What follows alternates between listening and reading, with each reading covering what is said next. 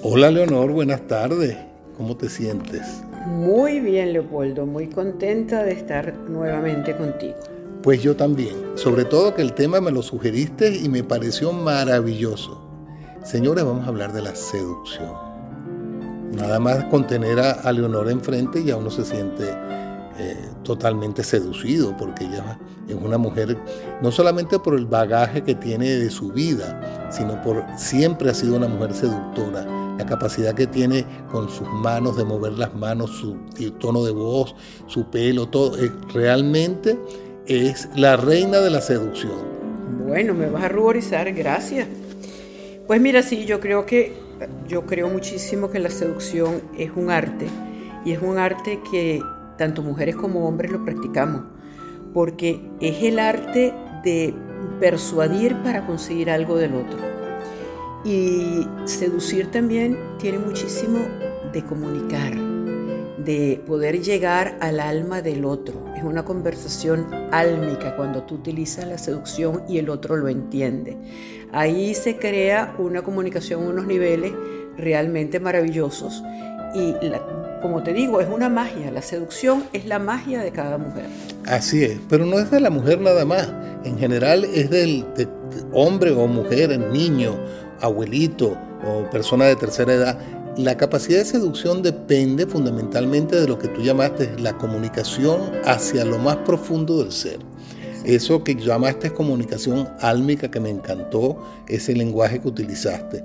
Y la seducción existe, por ejemplo, en los artistas. Tú te das cuenta cuando, cuando veías a un Nureyev bailando y tú decías, pero Dios mío, ¿qué es eso? Un éxtasis, entras en un éxtasis. Y, o cuando tú oyes un concierto, una sinfonía de Mahler y te seduce la misma música. Ahora, la seducción famosa de la mujer al hombre, como el caso de Dalila, con Sansón. O de Cleopatra o de como Marco Antonio. Esa famosa seducción. o de Mesalina, o de tanta gente que sedujo. Y fíjate que tú, tú, nombras siempre la mujer seduciendo al hombre. Hay hombres que seducen mucho a la por Supuesto. Es un juego, la eh, seducción es un juego, Leopoldo.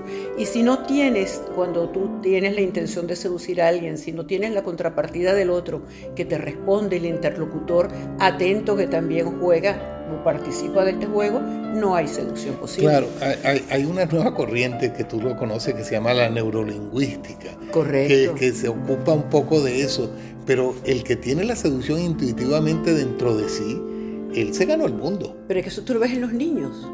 Tú ves a niños pequeños, a niñas que te seducen de una manera y te coquetean y te mueven y, y saben cómo llegarte. Eso es seducir. Pero fíjate que también me ha llegado en este momento la idea de los políticos seductores. Esa cosa que tenía Hitler, que tú podías odiarlo y no te, el dominio para seducir a que tú veías aquella cantidad de gente en las películas que por supuesto nosotros no vivimos esa época y te das cuenta, bueno, este es un hombre que sedujo a este pueblo. Pero lo igual que Mussolini en Italia. No, eh, igual que Kennedy, igual que Trump. Pero ¿qué es lo que pasa? El gran seductor tiene que tener el físico ligado a esa capacidad de seducir. Tiene que ser un hombre que de alguna manera tenga un carisma que pueda transmitir.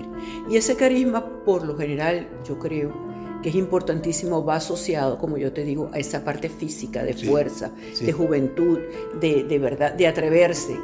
Eso es algo que seduce. Fíjate qué interesante con lo de atreverse, porque como esto estábamos hablando de conversaciones irreverentes, la irreverencia va ligada también a esa capacidad de seducción.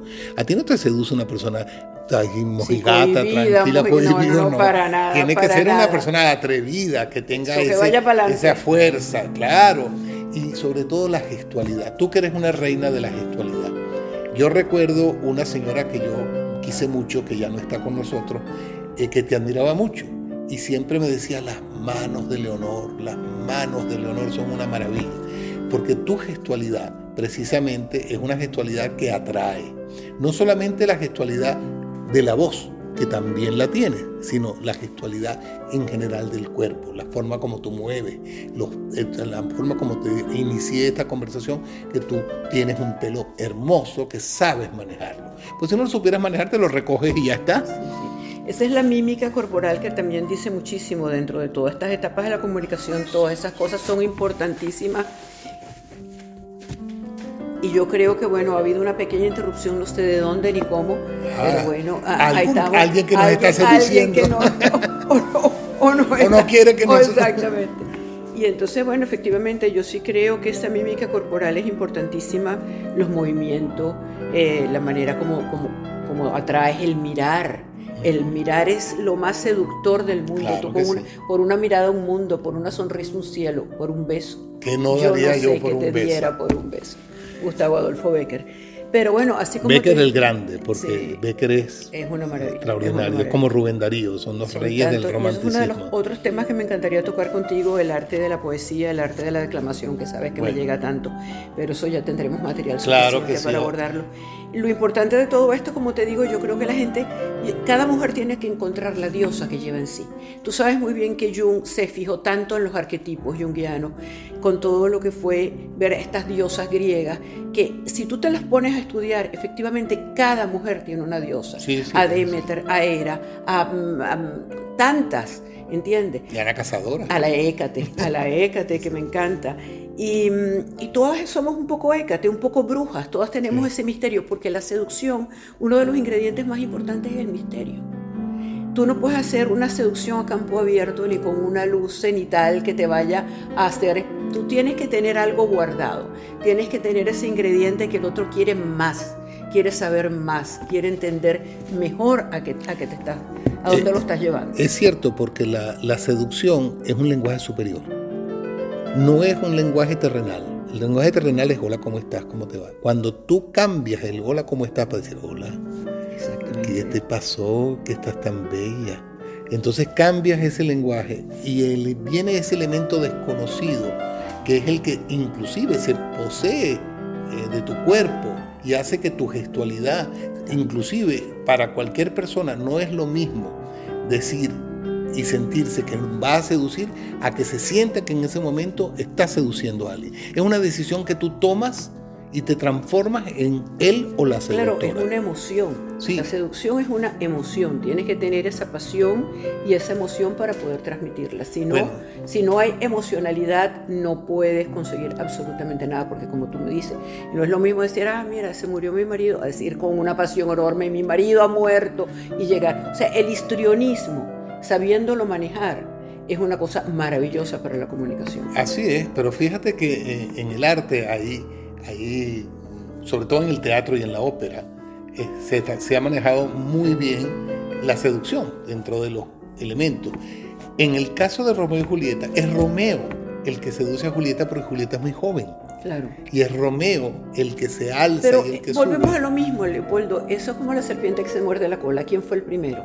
Porque también Romeo y de una primera impresión y de una primera vista, cae rendido.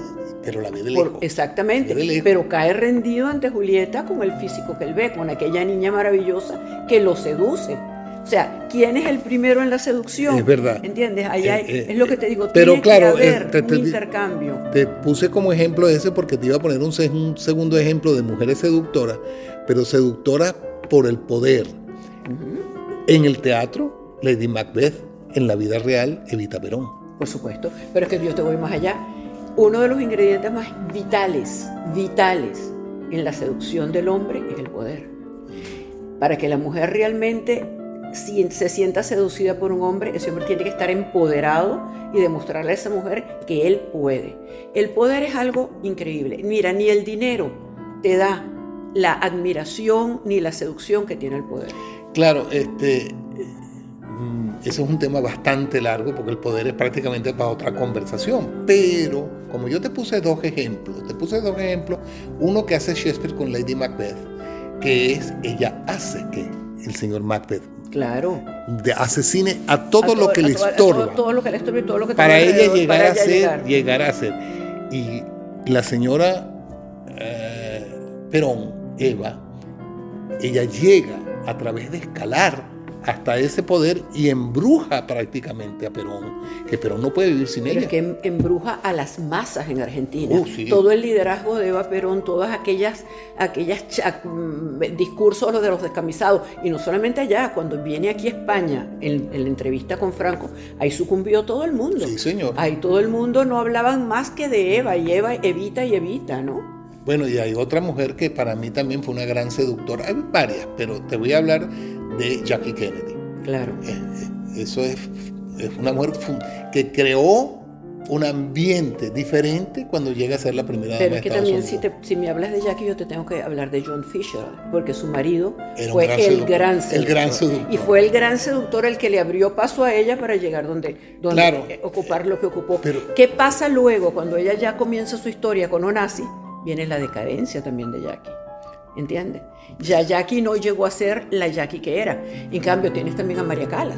María Calas eh, fue una seductora en teatro, más no en la vida real. No en la vida real. Pero ¿Por qué? pero, pero volvemos a lo mismo. No en, el, no en la vida real, porque María Calas no tenía seguridad en ella misma. María Calas arrastraba una serie de complejos por su gordura, por su, gordura y por obesidad. Había sido una protegida de Medellín y toda la vida. Y, con quien se casó y él hasta cierto punto como mujer la llegó a anular. Así que yo creo que bueno, yo este me parece que todo lo que estamos hablando es maravilloso, pero aquí me están haciendo señas que estamos llegando a nuestra hora límite. Así que yo me despido, yo me despido. Bueno, Leonor, adiós. Encantada, chao.